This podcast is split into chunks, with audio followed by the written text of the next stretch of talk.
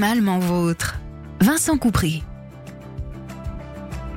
Bonjour et bienvenue dans Animalement Vôtre. Dans cette nouvelle chronique, je vais aborder la différence de capacité qui existe entre nous et les animaux à relier deux événements distants dans le temps. L'humain a une capacité d'abstraction à laquelle s'ajoute un langage qui vont nous permettre de relier entre eux des événements distants dans le temps et dans l'espace, d'apprendre sans faire l'expérience d'une situation. Mais ce n'est pas le cas du chien.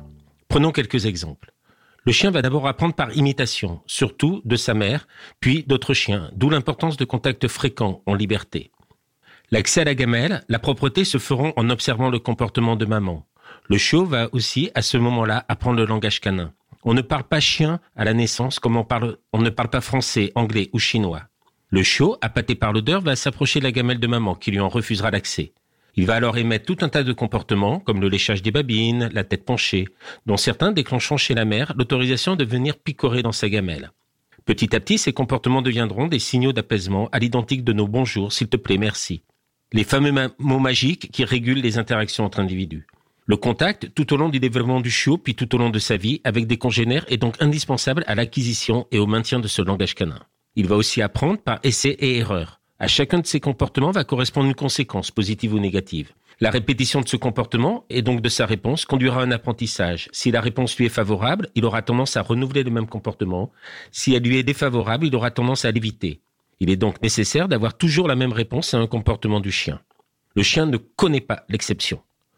L'impossibilité pour le chien d'anticiper une réponse à un comportement, parce qu'elle varie selon des critères qu'il ne peut pas prévoir, comme la bonne ou la mauvaise humeur du propriétaire par exemple, sera source d'inquiétude puis de peur. Ainsi, un chien ne sera capable de relier un événement qu'à ce qui s'est passé immédiatement avant.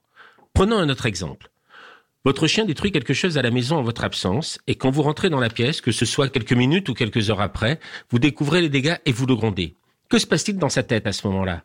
Votre chien va associer la punition non pas à ce qu'il a fait quelques minutes ou quelques heures avant, mais à votre arrivée dans la pièce, parce que c'est la dernière chose qui aura eu lieu juste avant qu'il se fasse gronder.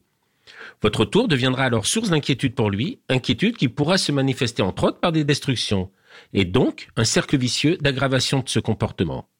Alors que si vous lui faites la fête à votre tour, il vous accueillera dans la joie. De la même manière, en balade, vous avez beau appeler votre chien, il ne vient pas. Et quand il finit par venir, vous l'attachez en le grondant. Il va alors associer son retour à une punition, car dans sa tête, la dernière chose qu'il a fait fut de revenir. La prochaine fois que vous l'appelez, il préférera continuer à faire ce qu'il fait plutôt que de revenir se faire punir. Si vous le félicitez d'être revenu, il sera d'autant plus motivé pour revenir rapidement à votre appel. Je conseille souvent lors des promenades de rappeler le chien, de le caresser, de le laisser repartir, de le rappeler, de l'attacher, de faire quelques pas, de le relâcher. Le rappel ne doit pas signifier la fin de la promenade, mais simplement une prise de contact toujours joyeuse. Il est possible d'apprendre beaucoup de choses à un chien, et si vous prenez le temps d'aller voir des vidéos de danse canine, vous serez surpris. Ces apprentissages se font dans le jeu par succession de petites séquences mises bout à bout, entrecoupées de récompenses. Mais au fait, c'est quoi une récompense pour un chien? Au départ, la récompense sera le plus souvent alimentaire. Rien de mieux qu'un morceau de fromage pour faire plaisir à son chien. Petit à petit, la récompense alimentaire sera remplacée par une caresse, ou plutôt des caresses. Énormes les caresses. Pour le plus beau chien du monde, des caresses avec une voix enjouée joyeuse. Il a été démontré que la voix du maître déclenchait chez le chien une zone de plaisir plus forte que toute autre récompense. Vous voulez un dernier exemple pour bien comprendre comment résonne un chiot?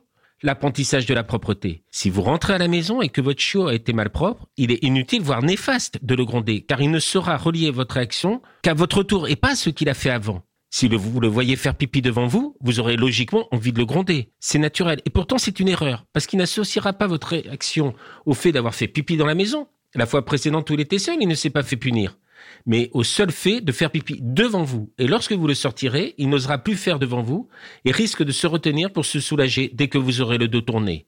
Comme vous le voyez, l'éducation d'un chiot, les apprentissages du chien ne sont pas si faciles. Il va falloir se poser systématiquement la même question. Que va comprendre mon chien de ma réaction? Ainsi se termine cette nouvelle chronique Animalement Votre sur Sun. Je vous remercie de votre fidélité et je vous dis à dans 15 jours. Réécoutez cette chronique sur le site et l'appli de Sun.